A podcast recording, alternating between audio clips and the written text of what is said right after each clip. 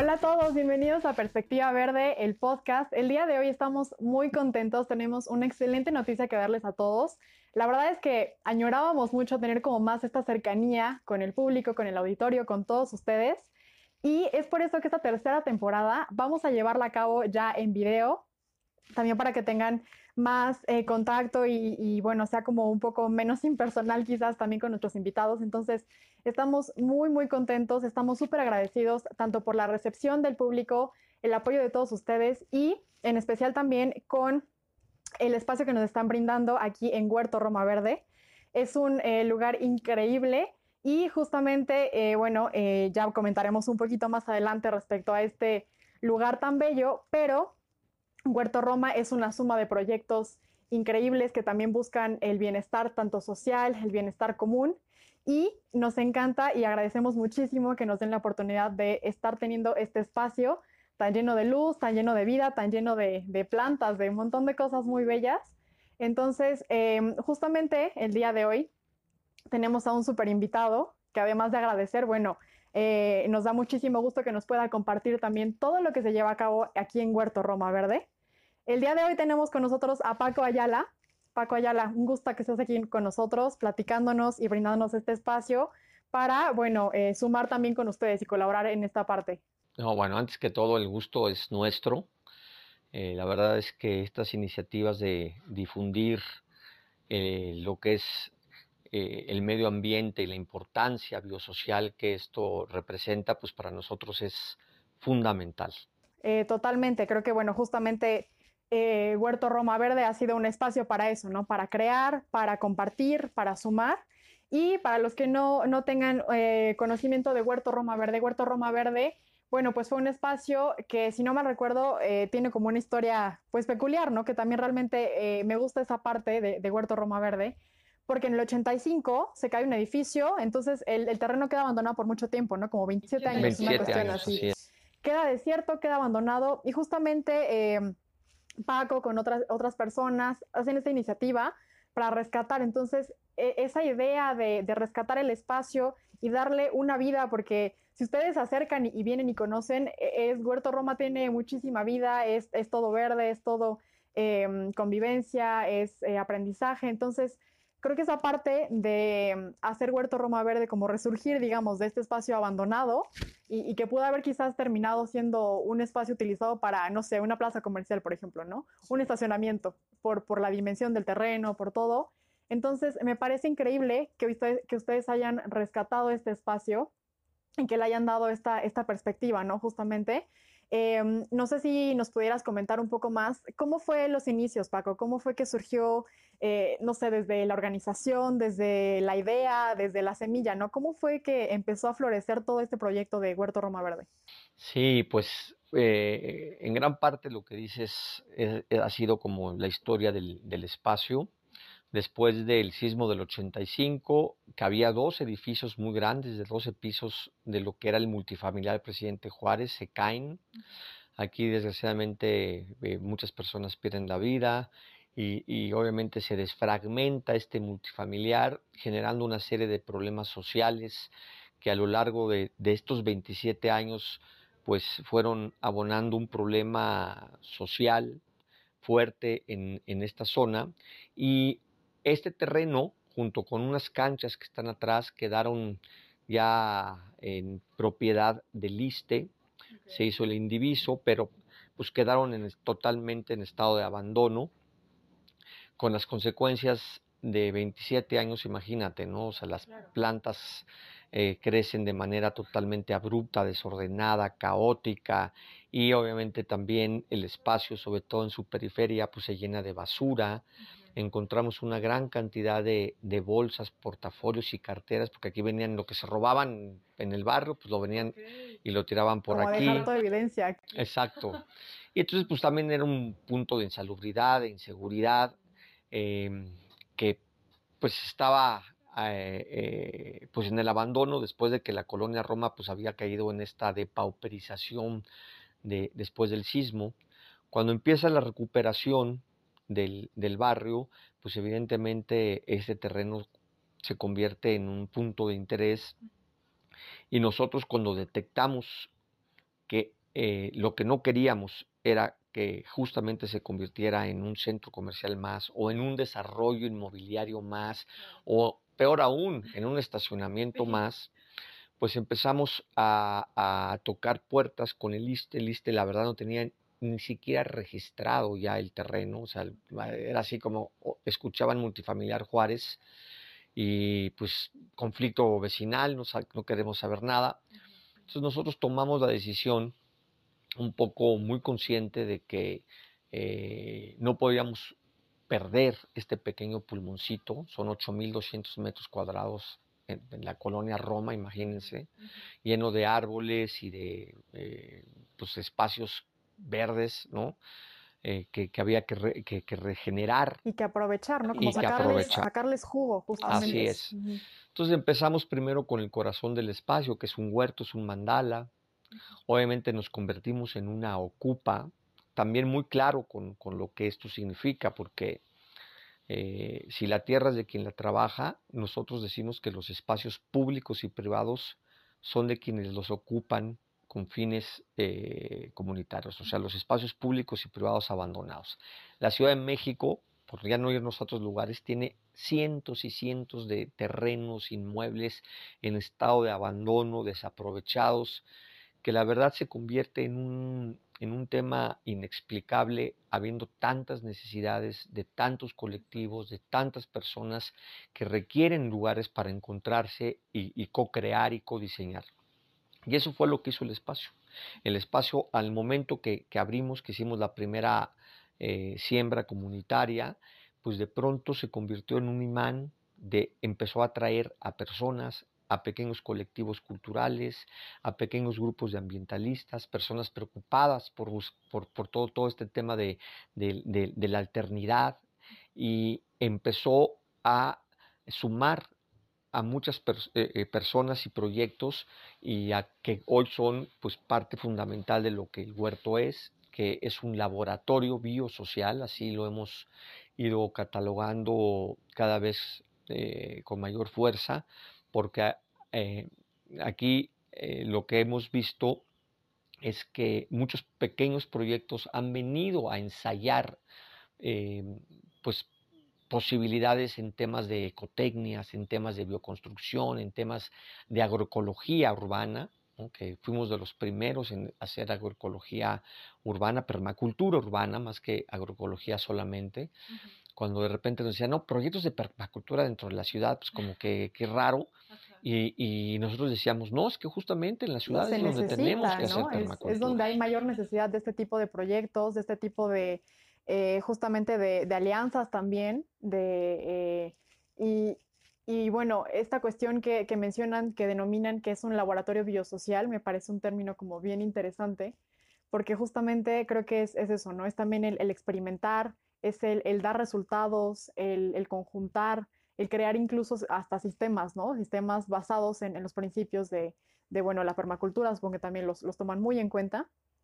Entonces, esa parte creo que es, bien importante, ¿no?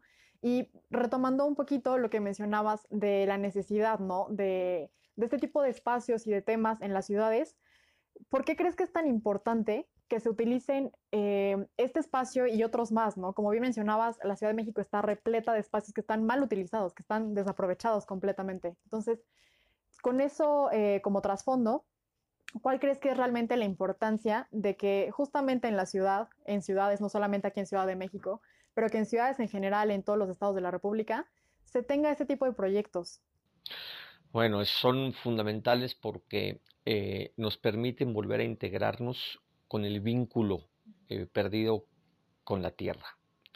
O sea, algo que ha hecho el sistema civilizatorio, sobre todo occidental, que es el que rige gran parte de los destinos eh, del mundo, pues lo que ha hecho es concentrar todo en, en una visión industrializadora, extractivista, que nos desvincula de la madre tierra y entonces eh, creemos que los alimentos llegan a los supers sin mayor esfuerzo que, el, transporte que lo trae.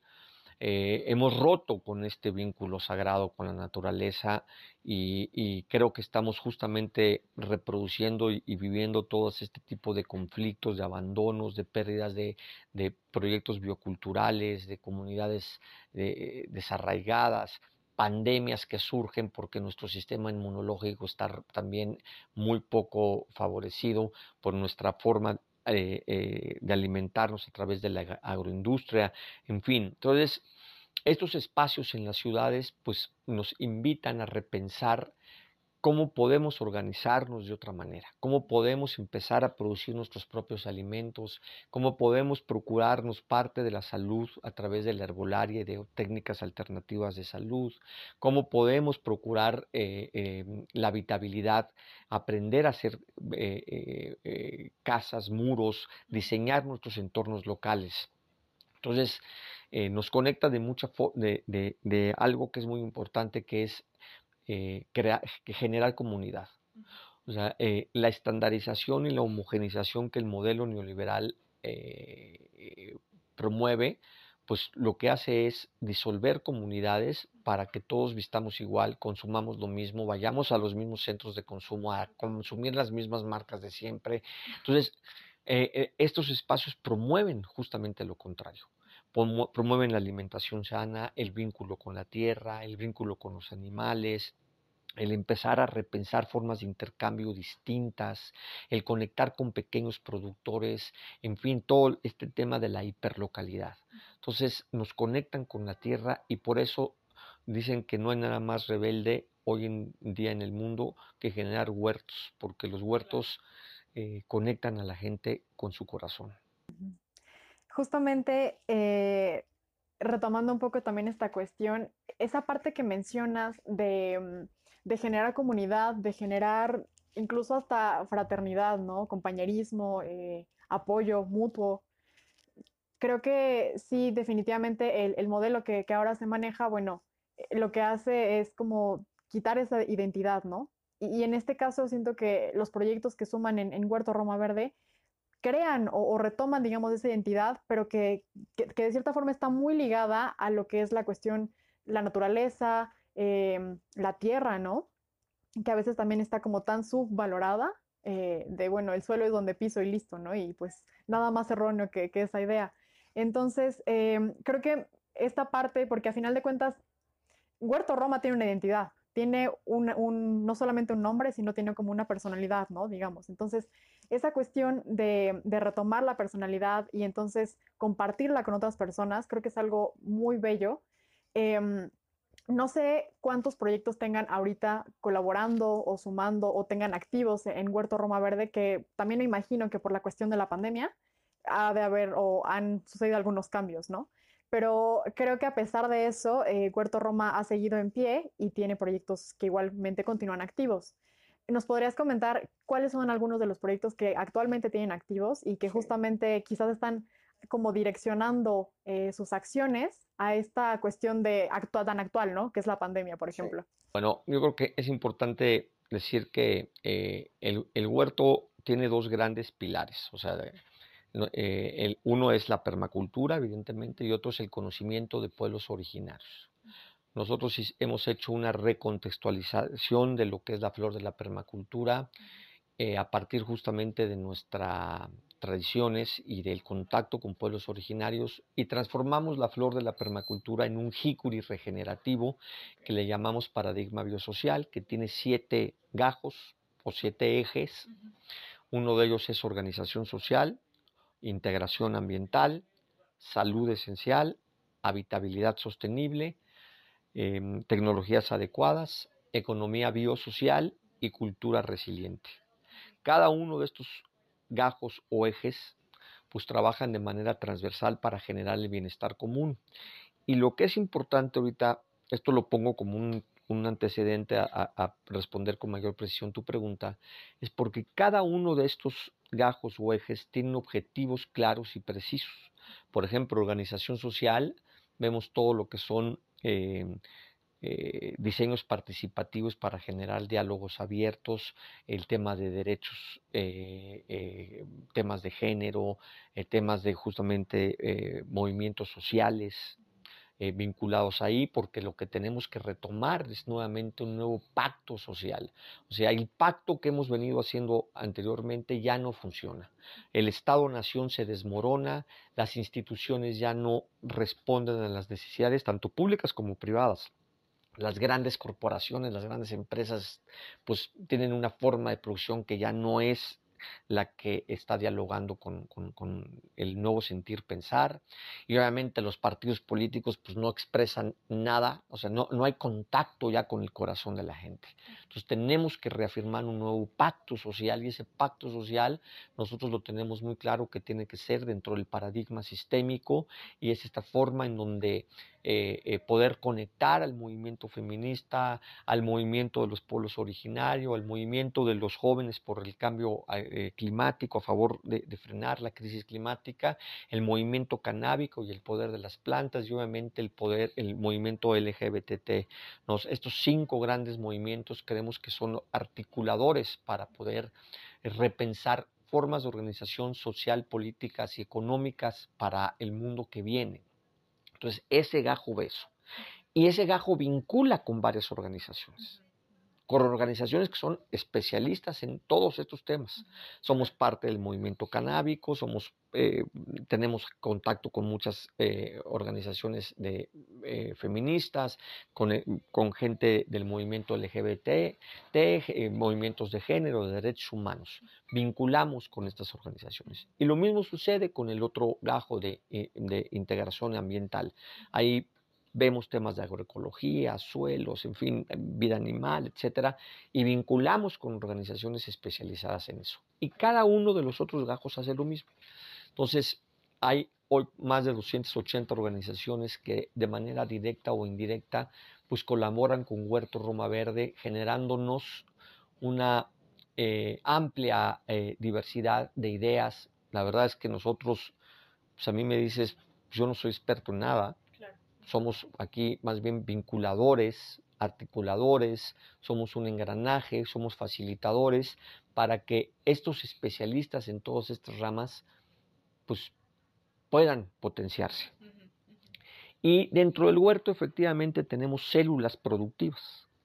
Tenemos el área de, la, célula del juguete tradicional, que se producen juguetes con un don Gepetto, que hace juguete tradicional, es uno de los ya pocos maestros jugueteros vivos que quedan en el país. Está aquí con nosotros. Tenemos un taller de, carpintería y oficios que estamos usando maderas recicladas y, plásticos reciclados para hacer muebles. Eh, tenemos un área que está incipiente, pero que ya, digamos, estamos ahí también al público que si les interesa, pues estamos buscando a alguien que se involucre en el taller de textil con textiles reciclados.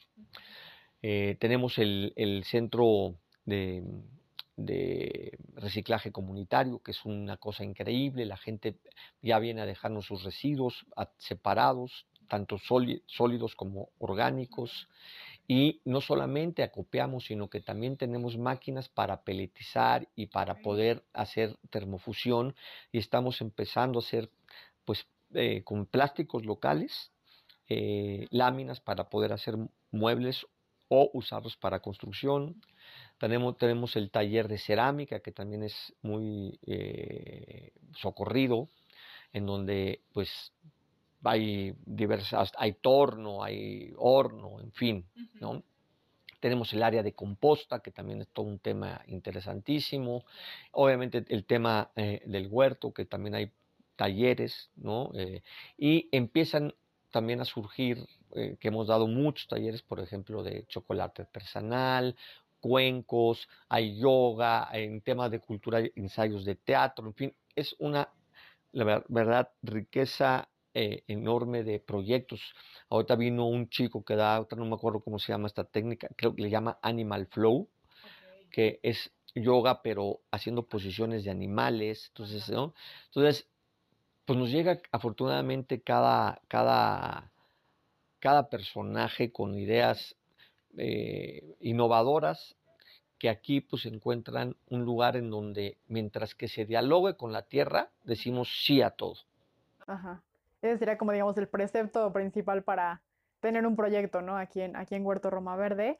Y mm, pues sí, como, como bien comentas, hay una gran diversidad que creo que no solamente nutre a la parte, eh, digamos, no sé, solamente se, se, queda en un punto, ¿no? Sino que es justo esa, mm, esa suma de proyectos, esa colaboración como tan holística, como tan integral, que, que hace de este espacio algo totalmente, eh, pues no sé, quizás hasta eh, extraño, ¿no? Hasta cierto punto en, en la colonia Roma, digamos, como un lunar verde, ¿no? Huerto Roma Verde es, es, un lunar, un punto verde ahí, una combinación y una suma de, de muchas cuestiones diferentes a la ciudad, que incluso es, es, hasta curioso, ¿no? El ambiente es tan diferente, es como entrar a, a otro lugar totalmente, ¿no? Que uno no imagina que, que está en la Ciudad de México.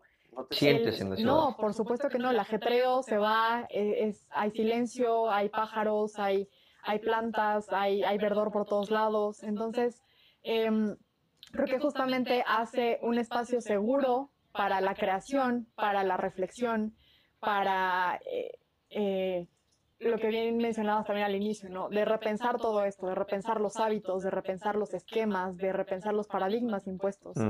Entonces, eh, y nada mejor que Huerto Roma es porque no es solamente algo que se quede en teoría, ¿no? Como que siento que es algo que, que se va directamente a la práctica, al hacer, a ensuciarse las manos, a crear, a, cortar, a, usar las máquinas, lo que, eh, no sé, hacer composta, hacer todo, ¿no? Entonces, es, esto va muy de la mano. Tuvimos eh, la oportunidad de hablar con también unas, em, un proyecto que se llama Semillas de Agua, que, que también hacen justamente permacultura. Y ahorita viendo también las instalaciones de Huerto Roma, haciendo observaciones, todo también está, está justo retomando las eh, técnicas ancestrales ¿no? de, de construcción. Y em, no sé si nos pudieras dar digamos, una... ¿Cómo se liga esto? ¿no? ¿Cómo se liga eh, retomar estas técnicas de construcción con la cuestión de hacer comunidad y de dar un espacio que sea algo más allá de cuatro paredes que te están cubriendo del sol, del viento, de, eh, del clima en general, ¿no? del estado del tiempo. Fíjate, hace algunos años fuimos a Huautla de Jiménez, que nos invitaron justamente a dar una plática y a, pues, a conversar con la comunidad. Y de pronto, eh, pues yo veía que había unas casas hechas con piedra y adobe, bajareque, que me encantaban, ¿no? Y, yo decía, o sea, eh, ¿y por qué hay otras casas que están hechas con blocks de estos grises que además se les salen las varillas y además en la varilla le ponen el, el refresco al, revés. Entonces, y eso además es como que muy común en muchos pueblos, ¿no? Entonces, íbamos con un abuelo. Entonces, eh, nosotros justamente también con esta fase de, de, de, de enséñenos a hacer las técnicas de construcción que, que, ustedes están haciendo aquí en Huautla, ¿no? Entonces, cuando le pregunto a, este abuelo, le digo, oiga, ¿y, por qué esto?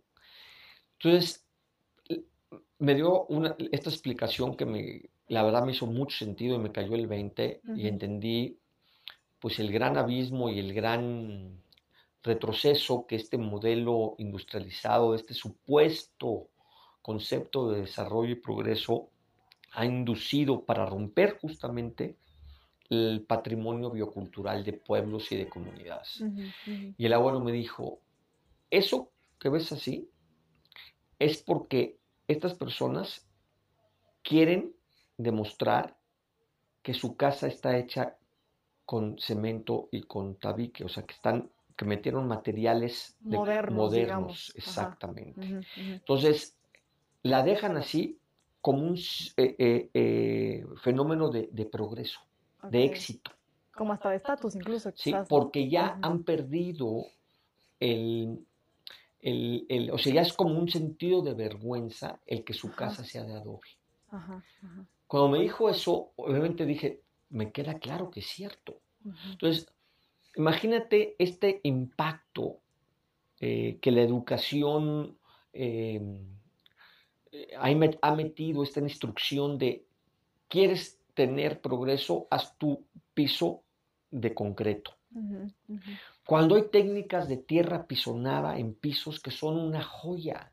Y además no entendemos que cuando tú construyes una casa con materiales naturales, eh, la salud que genera esto incide obviamente en, todo el ambiente. Nosotros mismos, la, casa respira, tú te conectas con la tierra, no hay una placa de concreto que te impide el que lo, se oxigene correctamente. Entonces empiezas a sumar todas estas cuestiones y te das cuenta pues, de que estamos, hemos venido con este paradigma cartesiano, racionalista, analítico, deductivo, jerárquico, centralizado, este, profundamente patriarcal. Hemos roto con la vinculación con la tierra. Entonces, eh, eh, eh, lo que tenemos que retomar nuevamente son estas técnicas ancestrales que los pueblos originarios lo han venido diciendo y que han mantenido muchas veces la estrategia del silencio porque si levantaban la mano, pues eran, como en muchos lados sigue sucediendo, incluso ahora el tren Maya es una aberración, por ejemplo. ¿no? Entonces, pero de pronto ahora empieza ese sentir de que pueblos originarios han venido virtiendo a lo largo de muchos años, esa resistencia que han dado, empieza a, recobrar mucho sentido. Entonces la palabra de pueblos originarios, que además son los grandes defensores de la tierra, eh, eh, pues empieza a, tener eco en muchas organizaciones que eh, estamos trabajando porque empiece a emerger este, este, este orgullo. Y otra vez, estos campos, en México no nos vayamos tan lejos. O sea, ¿cómo es posible que hayamos perdido eh, a la gran cantidad de campesinado eh, del Valle de México? Y hoy tenemos a muchos hijos de campesinos prefiriendo ser franeleros que seguir cultivando la tierra. ¿No? Entonces tenemos que volver a, a, a generar pues las acciones, eh, eh, eh, los mecanismos para que vuelva a emerger este orgullo a favor de la tierra, ¿no? Esa es parte de nuestra misión. Sí, que definitivamente es como quizás rescatar este vínculo, ¿no? Porque creo que es un vínculo que tenemos intrínsecamente con la naturaleza, solamente que está como entre enredado, entre empolvado, entre ahumado, entre tanto smog de la ciudad, de muchas cosas, ¿no? Está como un poco nublado. Pero creo que a final de cuentas todos tenemos este, y, esta necesidad también, ¿no? De, vincularnos nuevamente, de, hallar ese centro, de tener un suelo firme que, te sostenga, que te conecte. Entonces, eh, creo que este tipo de proyectos dan pie a que eso se logre, ¿no? A que uno se, se puede involucrar nuevamente a, tener más conciencia, sobre todo de, de todo, ¿no? del espacio, de, del trabajo también que implica, ¿no? Eh, por ejemplo, levantar un muro con, con este tipo de técnicas. Eh, y que, bueno, no solamente se queda en un esfuerzo, en un trabajo, que también se, se digamos, se, eh, se plasma como un esfuerzo colectivo, ¿no? Porque yo me imagino que, que cuando justo empezó Huerto Roma, los espacios que han creado fueron con base en eso. Eh, en estos espacios no hay solamente material y adobe y, madera y, bambú, o sea, hay también el esfuerzo de mucha gente que colaboró y hay, hay compañerismo, hay solución de problemas en equipo, trabajo en equipo, ¿no? Muy fuerte. Y, em, y bueno, que una pared esté impregnada de todo eso, creo que le da mucho más valor a justamente tener materiales más modernos, más eh, actuales, etcétera.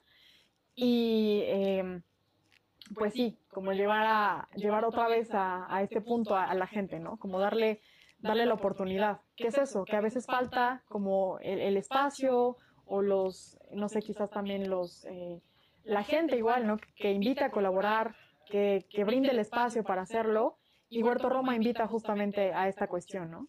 Em, por ejemplo, en, en este estado actual de pandemia, ¿Qué, ¿Cómo se ha ido desarrollando Huerto Roma? ¿Qué, ¿Qué, cambios ha tenido? ¿Qué es lo que ustedes han observado con esta, pues es un punto de quiebre, ¿no? Para, en general, para todos es un punto de quiebre, es un punto de que, que también nos, en cierta forma nos, nos redirecciona a, a, conectarnos con nosotros mismos, a repensar, a reflexionar, a tomar una pausa, ¿no? Claro. Como una pausa obligada, en cierta manera.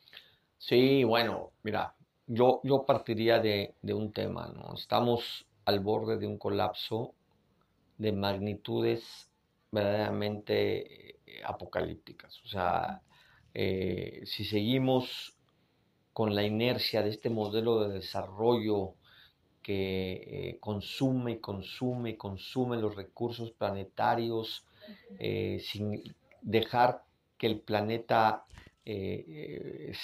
pueda regenerarse, eh, pues evidentemente vamos a llegar a un punto de quiebre, que además ya está como que muy claro cuándo es, ¿eh? o sea, y, estamos hablando de que entre el 2030 y el 2050, si no revertimos la, el calentamiento global, en esos 20 años vamos a estar comenzando a vivir una serie de efectos y rebotes socioambientales sumamente graves que ya lo estamos empezando a vivir, o sea, no quiere decir que, o sea, estamos apuntando hacia eso, ¿no? Pareciera que, que, tenemos muy claro que el abismo está ahí y seguimos corriendo eh, sin importarnos eh, la consecuencia.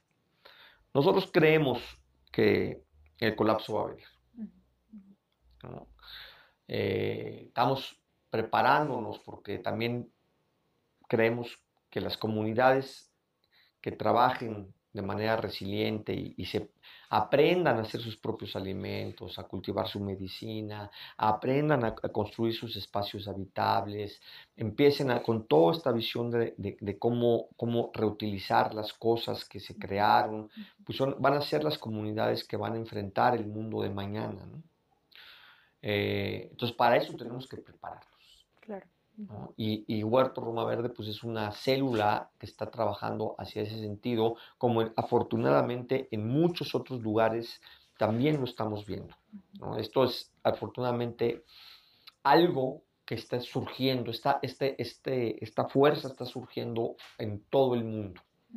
Empieza a haber una nueva sentir, pensar, sobre todo lo estamos detectando en muchos jóvenes, ya traen otro, otra energía, ¿no? Ya se dieron cuenta que no podemos seguir eh, con esta desconexión. Sin embargo, pues la inercia que traemos está muy compleja y, yo no quiero ser pesimista, pero el impacto nos va a golpear y, yo creo que vamos a salir adelante, pero pues vamos a, a tener que cambiar todo. Van a pasar cosas muy complicadas, y, solamente actuando y trabajando en comunidad es que vamos a poder resolverlas. Por eso no hay nada más resiliente que trabajar en comunidad, en, integrarnos en intereses em, eh, a favor de, nuestras localidades, que participemos, que actuemos, que dejemos al lado este, el, egoísmo y nos eh, pongamos a trabajar por mejorar la jardinera que tenemos enfrente. O sea, esta, esta máxima de Gandhi de sé tú el cambio que quieras ver en el mundo es muy real. O sea, no podemos pensar que los problemas los van a resolver otros. Tenemos que empezar a resolverlos nosotros. Por eso el huerto eh, lo opera una asociación civil que también fundamos, que se llama La Cuadra. Y se llama La Cuadra porque son proyectos de hiperlocalismo. No, no podemos pensar en cosas más allá si no pensamos en nuestra cuadra inmediata, ¿no? Claro, como la inmediatez misma para ejercer los cambios, ¿no? Así es. Entonces, eh, pues al final, este es el llamado. El llamado es, tenemos que cambiar nuestros hábitos. De, tenemos que plantearnos muy bien cuando vayamos a hacer nuestras compras, qué estamos comprando, a quién le estamos comprando. Porque el poder más grande que tenemos es el poder que nosotros le damos al dinero, al destino del dinero. o sea, es muy claro que cuando tú vas a uno de estos templos de la diabetes, ¿sabes cuáles son los templos de la, templos de la diabetes? No.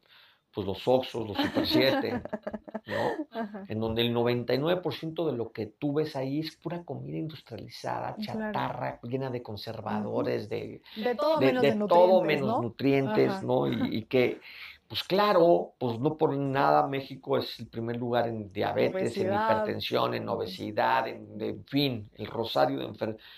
Y eso, pues obviamente nos hace débiles en nuestro sistema inmunológico. Llega una pandemia y pues nos pega como nos ha pegado. Yo te puedo decir de manera muy orgullosa que eh, no hay nadie en Huerto Roma Verde, que es una comunidad amplia, se haya enfermado de COVID. Y tiene que ver pues, con esta energía y tiene que ver con, con que estamos en un lugar también, una zona abierta. Obviamente nos impactó. Nosotros somos un proyecto que no recibe recursos públicos, evidentemente. Todo es un proyecto autogestivo y el mayor ingreso que teníamos pues eran los eventos que hacemos, pues tuvimos que replantear todo, eh, eh, a reducirnos los que ganan salario, reducirnos los salarios. Mm, del 100% nos redujimos al 25% para poder aguantar y, la verdad es que eh, algo que, ejemplifica la comunidad del huerto es que hay gente que ya sabe que no quiere trabajar en la matriz. ¿no? Ya dicen, mm, trabajar en la matriz, ya no. Entonces, trabajar por la tierra. Entonces, hay mucho como esta misión ¿no? de, trabajar, de arriesgarse del servicio por la tierra y por y, hemos ido aguantando, han salido consultorías, nos buscan ya por fuera, este, pues estamos movidos, Para, para poder sostener este proyecto que, pues que nosotros efectivamente creemos que es muy importante que se mantenga, ¿no? Somos una trinchera somos un proyecto en rebeldía contra el modelo neoliberal, somos un proyecto que, al ser un ocupa también estamos expresando una postura política en contra de la propiedad privada ociosa, eh, estamos siendo un lugar em, que conecta e interconecta a muchas organizaciones y pues cómo no vamos a, dejar el corazón y el sueño hasta el último suspiro. Sí, definitivamente. Em, creo que el, que Huerto Roma haya pasado también por esa situación de pandemia que nos afectó a todos en general, pero la cuestión que, mencionas de, que, bueno, tienen muy claro también el concepto de comunidad, ¿no? Y del apoyo. Y en este sentido, el, que ustedes ya tengan, digamos, el, concepto de resiliencia y de, de, trabajo en equipo y de cooperación, digamos que creo que funge como un amortiguador, ¿no? Y, te hace poder ser también más flexible, como comentabas lo de los salarios. Hay empresas que, han quebrado en este tiempo, pero justo eh, Huerto Roma quedaría como un buen ejemplo de, de qué tanto puede amortiguarte saber trabajar en comunidad, saber ser autosuficiente, autogestivo, no depender, digamos, de, pues de un sistema también, ¿no? Que el sistema seas tú y que justo puedas moldearlo y modificarlo, estirarlo hasta donde tú sabes que, puede hacerse, ¿no? Para mantenerse. Entonces, em, creo que esta cuestión de, la pandemia y que haya también tocado en Muerto Roma, que hayan tenido que modificar cuestiones que obviamente se tuvo que hacer, habla también de la importancia de eso, ¿no? O sea, como que sale todavía más a relucir que, que en, una, en un tiempo de crisis la comunidad haya soportado tan bien, digamos, esta, esta temporada que eh, todavía no, no, pasa completamente, ¿no? Pero que bueno, la parte más difícil creo que ya, ya está avanzada, ya está superada. Em, entonces, eh, retoma todavía eso, ¿no? De, eh, de, la importancia de tener comunidad, de, de formar estos lazos que van más allá de, de te pago un sueldo y tú te vas a tu casa y regresas. Eh, creo que esos nexos, esos lazos no se pierden solamente con una crisis, ¿no? Como pasó en muchos empleos, quizás en, en otro tipo de empresas o de, proyectos simplemente, ¿no? Eh, que lo único que vincula a un trabajador con su empleador es el sueldo, ¿no? Y algo que es muy importante, la pandemia vino efectivamente a tocar eh, el sentimiento de muchas personas y, yo creo que se ha convertido en un llamado a, decir, a ah, caray, ¿cómo puedo hacer las cosas de otra manera? Y obviamente en ese sentido el huerto pues es terreno fértil para muchas personas que han venido, oye, quiero hacer mi huertito en mi casa, ¿cómo puedo hacer para esto? ¿Cómo puedo hacer para esta terapia de salud? Entonces, em, pues fue, fuimos, como tú bien lo estás comentando, un amortiguador Em, eh, para muchas personas, incluso en términos emocionales, porque eh, no te imaginas la cantidad de gente que viene al huerto eh, simplemente a estar, a leer. y hay gente que nos ha comentado, ¿no? Decir, venir acá pues nos, nos, nos, tranquiliza, ¿no? Y, y, nos invita a repensar cómo podemos cambiar nuestros hábitos. Y, esto yo creo que la mejor enseñanza de la pandemia, que ojalá eh, la incorporemos una vez que ya entremos en estos procesos de reflexión, tiene que ver con eso. Aquí eh, tú mencionaste algo también importante para nosotros. ¿Qué pasa cuando una persona aprende a cultivar parte de sus alimentos y a generar redes solidarias de intercambio con el vecino, con el amigo, con el colectivo? ¿Qué pasa si esa persona también aprende a procurarse parte de la salud a través de generar test que sepa cuáles plantas sirven para qué, eh, tinturas, eh, extractos, eh, saber conectarse con, sanadores y sanadoras, aquí tenemos temazcal, y que además aprenden a ser capaces de construir un muro, una casa, ¿no? Y obviamente también a, tejer ropa o a utilizar ropa con materiales reciclados o a intercambiar ropa usada, que también lo hacemos. Imagínate la independencia que adquiere una persona cuando se vuelve, ahora sí, libre de la sujeción que eh, eh, el régimen centralizado que vivimos tanto público como privado, ¿eh? porque las grandes corporaciones y las grandes empresas quieren que consumas lo que ellas te dicen que debes de consumir. Por supuesto. Pero si empezamos a crear estas redes de intercambio solidarios y a, volvemos, volvernos prosumidores, es decir, productores y consumidores también nosotros de cosas, ¿no? Y a lo mejor yo eh, eh, hago muy buenas mermeladas caseras y empezamos a generar estos circuitos, ¿no? Eh, vamos a empezar a generar una economía diferente, una economía más solidaria, nosotros la llamamos economía biosocial, porque mm. trabaja a favor de la vida y para la vida y eh, eh, busca estos intercambios justos a través de mercados locales. Ese es así como que el gran mensaje. Rompamos con la centralidad y para eso nosotros estamos desconectándonos poco a poco de la red de agua potable. Ya estamos eh, a punto en unos meses más de, poder tener la suficiencia hídrica a través de cosecha de agua de lluvia. Ya no hacemos descargas al drenaje, todas nuestras heces y orinas las procesamos en biodigestores, creamos biogás, cocinamos con ese biogás, estamos en la lucha por, por, la independencia energética, que eso es lo más complicado, pero ya estamos poniendo paneles solares. Este, ya procesamos el 100% de nuestros desechos orgánicos y además le estamos dando a la comunidad la oportunidad de que venga a dejar desechos orgánicos aquí que se procesan para y, generamos compostas, fertilizantes naturales que eh, inyectamos al suelo del huerto y a otros eh, suelos en jardineras, eh, pues tenemos residuos sólidos que procesamos de manera local y los que no podemos procesarlos de manera local, pues los llevamos a la industria del reciclaje de manera correcta.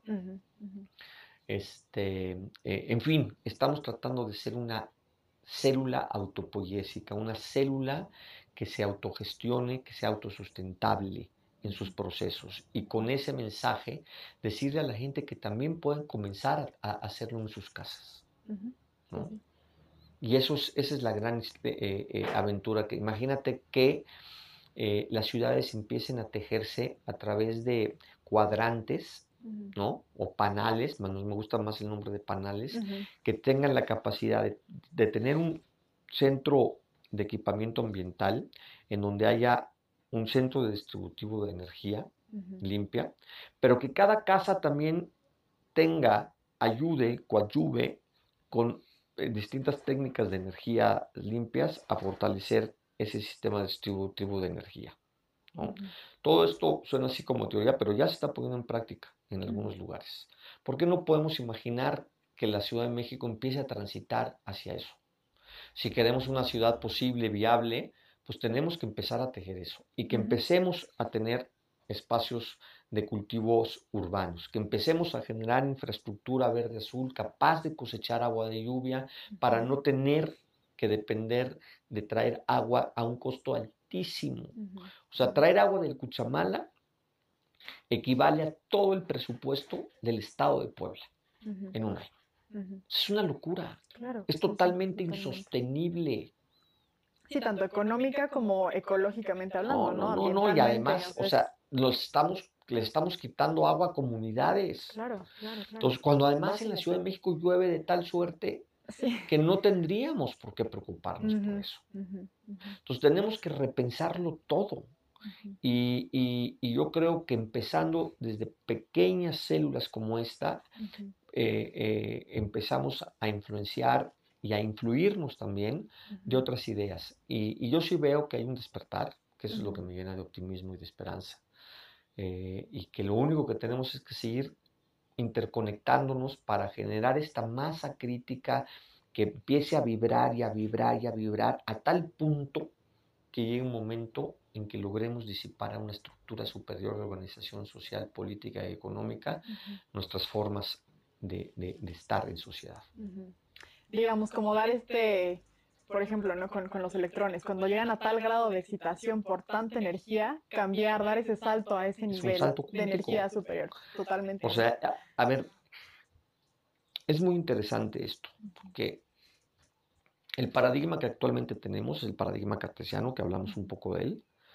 Aquí hubo dos grandes ciencias, que fue la física primero y después la química, las que catapultaron la revolución industrial y obviamente al Estado moderno, al, ¿no? al, estado, a la eh, edad contemporánea y a la edad moderna. ¿no? Ahora es la biología y el sagrado femenino lo que va a permitir catapultar al paradigma biosistémico, que es el paradigma que nos va a permitir generar los modelos sociales, económicos y políticos del mañana.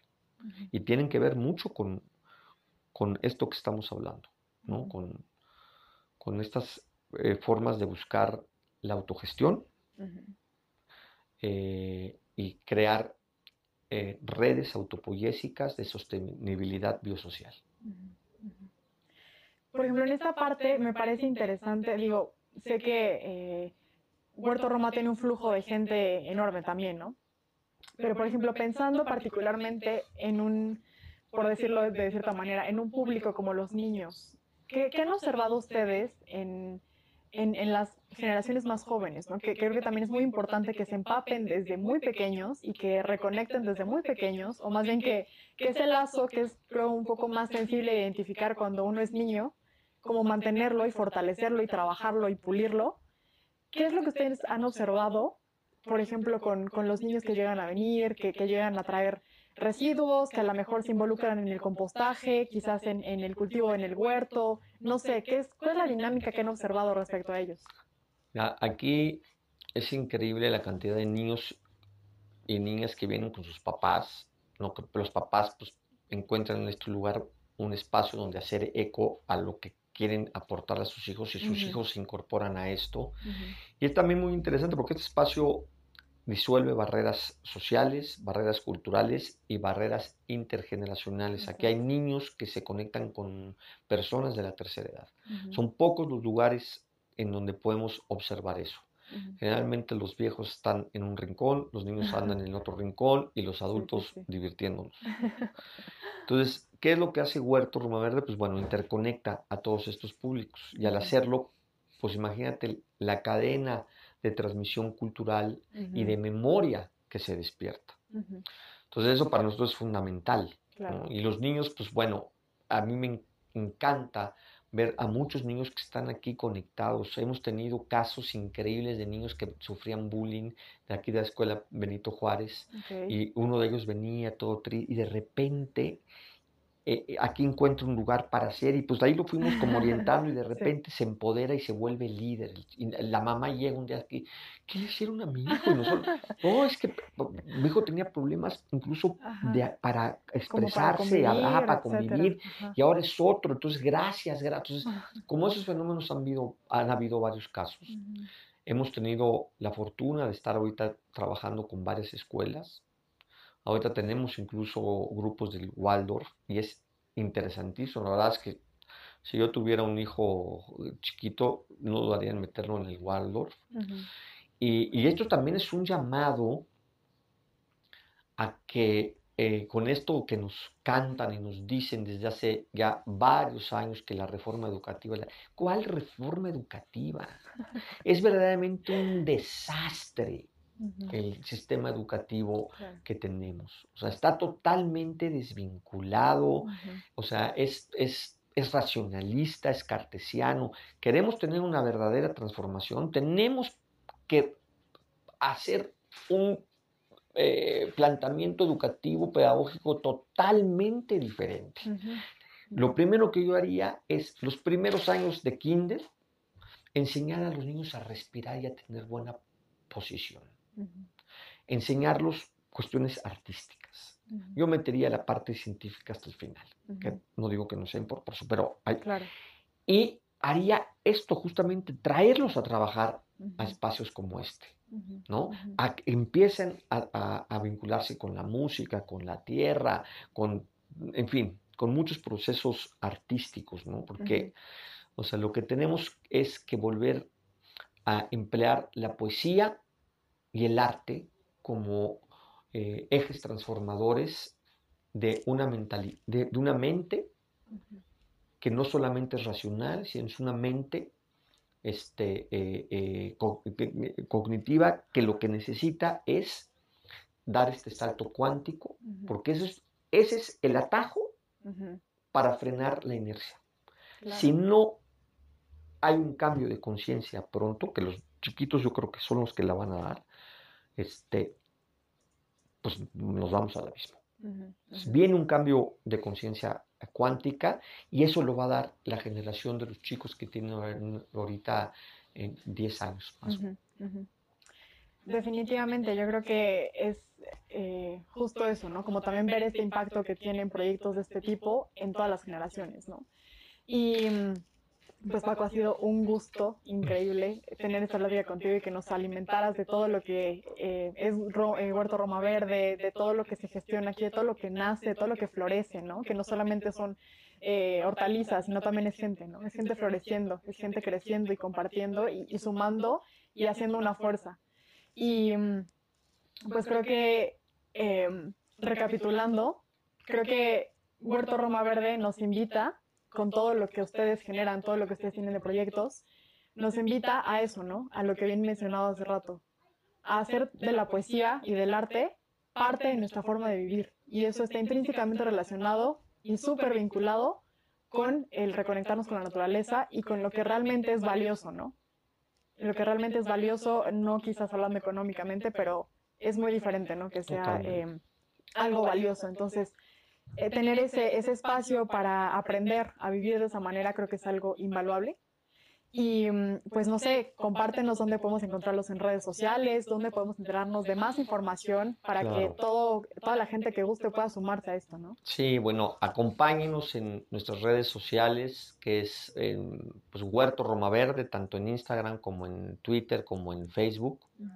Ahí estamos, bueno, la página web que que eh, hay que, estamos en fase de transformación porque también cada vez son más cosas, pero es huertoromaverde.org, lacuadra.org.mx, también ahí pueden encontrar cosas interesantes. Y pues eh, más allá de las redes, también pues dense un saltito al huerto, visítenos, claro.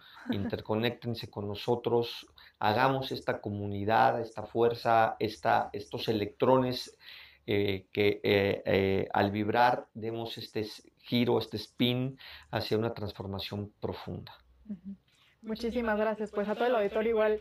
Muchas gracias por vernos el día de hoy. Ya pueden también nosotros, vamos a estar compartiendo esta información, estos capítulos en nuestro canal de YouTube. Pueden seguirnos en todas nuestras redes sociales. Estamos en todas ellas como Perspectiva Verde síganos, eh, compartan esa información. Si les gustó el episodio, también compártanlo, difundan. La idea es que todo esto suma a más gente, que llegue a más gente, que le vibre a más gente.